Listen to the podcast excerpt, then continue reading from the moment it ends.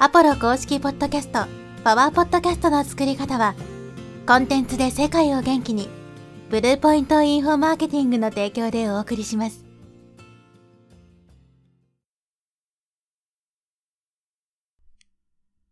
はい、えこんにちは、ポロです。今日はですね、恋見込み客を集客したければ、ポッドキャストを始めなさいというテーマでお話ししていきます。まあ、この音声を聞いている人の中にはですね、ビジネスで、えー、情報発信をね、してる人も多いんじゃないかなと思うんですけど、まあ、おそらくね、こういうチャンネルを聞いてる人なんで、ポッドキャストのね、まあ、発信に興味があるとは思うんですけど、まだね、ポッドキャスターとしてこう発信をね、してない人もいると思うんです。で、今ってこう、インターネットで集客するってどんどんね、こう難しくなってきていて、まあそれはですね、その自分の競合ですね、ライバルの数も増えてきてますし、あとはその見込み客のね、こうリテラシーが上がってきたというか、かつては通用したテクニックがもう通用しなくなってきたみたいなことで、ね、集客がよりこう難しくなってきているわけですけど、例えばリスト取りですね。メルマガのリスト集めたりとか、LINE のリスト集めたりっていうところで、なかなかリストが取れないし、取れたとしてもすごく薄い人、全然商品を買う見込みのないような人ばっかりが集まってきてしまうと。まあそういうようなね、悩みを抱えている人もいるんじゃないかなと思うので、今回ね、このエピソードを撮ったわけですけど、もし、あなたが、そのね、えー、高単価商品を買ってくれるような濃い見込み客を集客したいんであれば、絶対にポッドキャストはやっておいた方がいいです。僕自身もですね、ポッドキャスト経由でバックエンド買ってくれたお客さんが、ね、覚えてるだけでも3人いるので、だからもう、ポッドキャストやってるだけで、しかも向こうの方からね、コンサルしてくださいみたいに言ってくれる人も出てくるわけですね。でも、例えば SNS とかで発信していて、そういった状況になるって、まあ、ほぼほぼないと思うんですよ。自分がよっぽどね、有名で実績があれば別ですけど、まあ、普通の状態でね、まあ、無名の状態でそういうね、発信をしていても、そういったことって、まあ、まず起こらないと思うんですよ。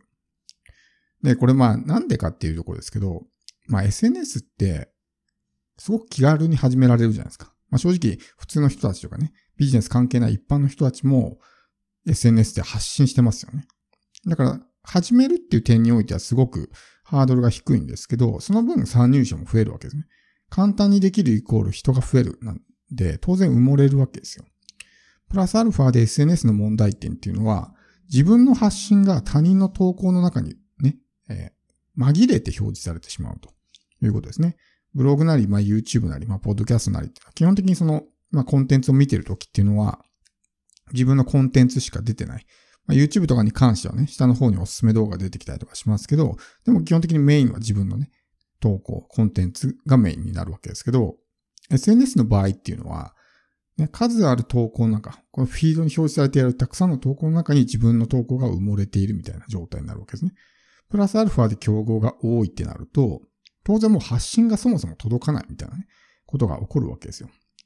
例えばフォロワーが1000人いたとして、じゃあ1000人に自分の投稿がね、全員表示されてるかっていうとそういうわけじゃなくて、アルゴリズムの問題があって、エンゲージメントは濃い人には表示されるけど、エンゲージメントが薄い人には表示すらされてないみたいなね、ことが起こるわけです。で、例えばじゃあインスタグラムで自分の投稿ね、まあ画像を作って発信するのに、例えば1時間かけたとしますね。1時間かけて作った投稿。でも、ほとんどの人にね、見てもらえない。プラスアルファで、その、ね、他の他人の投稿に埋もれている状態なわけなんで、仮に表示されたとしても本当にわずか数秒とかね、まあ、長くても2、30秒とか見て、そのままね、次の投稿にこうスクロールされてしまうみたいな状態になるわけですね。さらに問題なのが、投稿の寿命が短いと。まあ、賞味期限が短いということですね。まあ、ストック型じゃなくてフロー型の媒体なので、例えばインスタグラムでね、1時間かけて投稿したとしても、まあ、せいぜい2、3日。まあ、どんだけ長くても1週間ですよ。1年後もね、今日発信した投稿を見てもらうってことは、まあ、基本的にはないわけです。インスタに関してちょっと検索でね、探すみたいな機能があるんで、全く0%ではないですけど、でも、まあ、極めて可能性は低いわけですね。でもこのポッドキャストとか YouTube とかね、まあ、ブログもそうですけど、1年前の投稿をね、えー、コンテンツを見たり聞いたりっていうのは普通にあるわけですよ。プラスアルファでもう一個考えないといけないのが、接触時間なんですね。まあ、ザイオンス効果の話よくね、みんなしてますけど、接触頻度の話しかしないんですよ。何回接触したかみたいな。接触頻度で言ったら SNS の方が高いんですね。1日何回も投稿すればいいわけだから。それこそ Facebook とか Twitter とかね、気軽に発信できるから、1日3回でも5回でもね、発信はできますよね。だから、こう、接触頻度は上げられるわけですよ、SNS って。でも、接触時間が短いんですね。本当に数秒とか。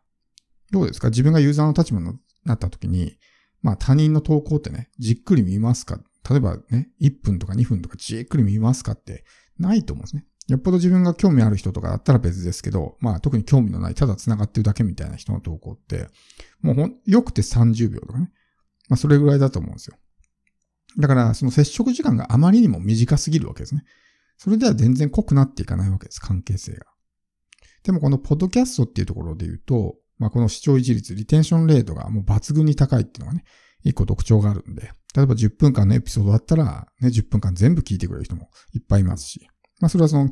ね、インプットのエネルギーが小さくて済む。まあ楽に聞けるから、楽にインプットできるからっていうのもありますし、まあながら作業しながらね、聞いてる人が多いんでわざわざ手を止めてね、再生ストップする人も少ないと。まあそういう点で、こうリ、リテンションレートがね、抜群に高いっていうのが、このポッドキャストですし、プラスアルファで、その、ね、習慣化しやすいわけですね。ポッドキャストって何かしらの行動をしているときに聞く人が多いんで、まあ、ユーザーのそのルーティンの一部になりやすいと。だから接触頻度も上がるわけですね。仮に毎日投稿していたら毎日聞いてくれるみたいな。そういった状態が作れるわけです。じゃあどっちが、ね、濃いお客さん集客できますかってこれも明白だと思うんですよ。だから絶対ポッドキャストやった方がいいんですね。で、ポッドキャストってマイナーで全然そんなね、集客使えるのかみたいな話をね、考えてる人もいるかもしれないですけど、もうアメリカとかね、海外では当たり前にみんな企業家とかマーケターをね、やってますし、なんでやってるかってそれだけ効果があるからですよ。で、ポッドキャストってビジネスもね、成立するぐらい、ポッドキャストっていう業界でいろんなね、えー、職種があったりとかするぐらい、やっぱりもう、まあ、流通しているというか、流行っているというか、なわけですね。なんで、あの、この競合の数っていうところもね、考えた方がよくて、さっきのケースで言うならば、SNS は確かに、そのね、プラットフォーム上のユーザーの数は多いかもしれないけども、その分発信者の数も多いんですね。でこの発信者の数を考えたときに、SNS っていうのは、